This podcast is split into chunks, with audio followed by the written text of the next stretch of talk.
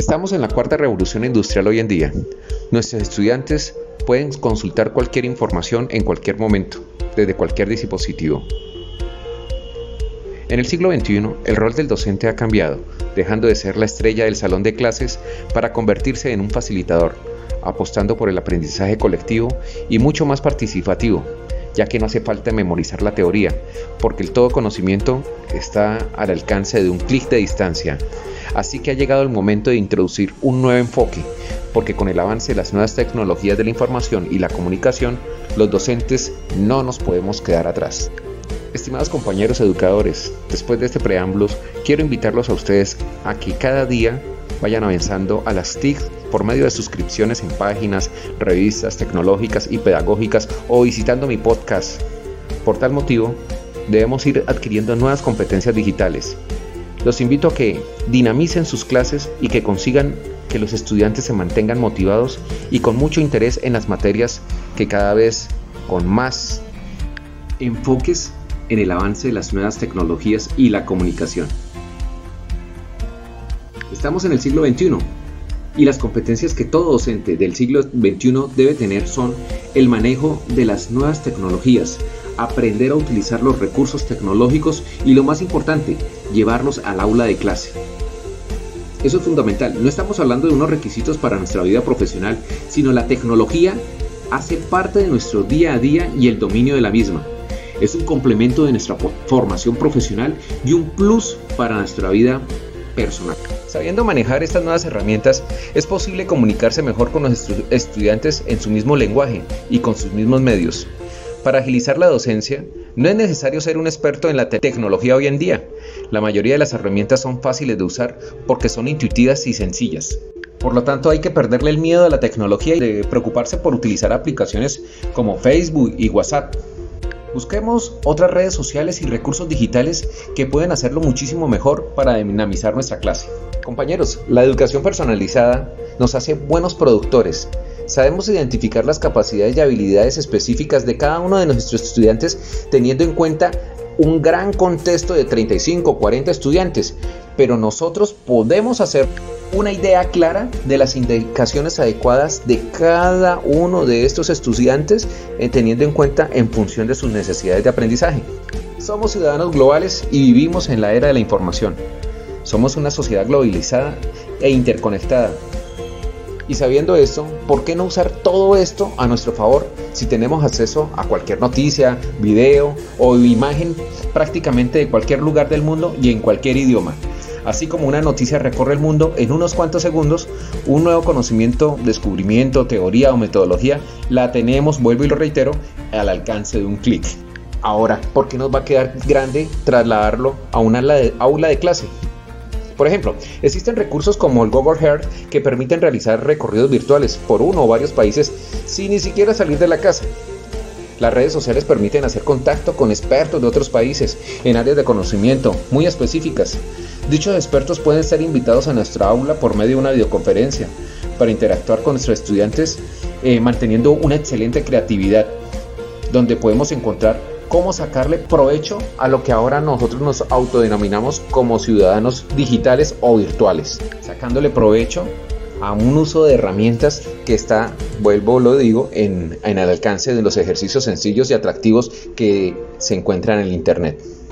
En nuestra universidad podemos compartir fácilmente por medio de una plataforma documentos, herramientas, cursos subidos en una nube que lo podemos abrir en cualquier momento y al alcance del resultado de una investigación, lo cual nos ha fomentado nuestra autoformación, nuestro autoaprendizaje y la autorregulación en horarios y en información aplicada a nuestras habilidades y aptitudes de acuerdo al manejo de las herramientas tecnológicas. El tema de las competencias es algo complejo de alcanzar y también de medir. Definitivamente es algo que significa que los estudiantes y también los docentes podemos movilizar ciertos recursos sobre todos los objetivos para hacer frente a una situación de tipo eventual o algo que se presenta en un contexto social. Una competencia tiene que ver con un saber hacer y con las habilidades o destrezas que los seres humanos, en este caso maestros alumnos, tenemos que demostrar al realizar una acción.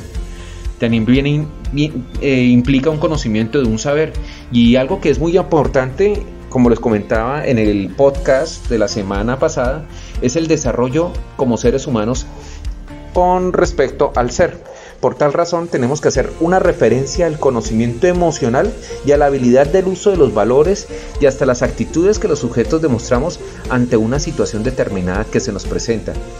Puesto lo que se ve en detalle en lo de la competencia, el manejo es complejo y también amplio, porque debemos tener en cuenta que las personas cuando son competentes deben ser capaces de enfrentarse a una situación y de que pueda utilizar los recursos que tenemos para ir desarrollando el interior del sujeto.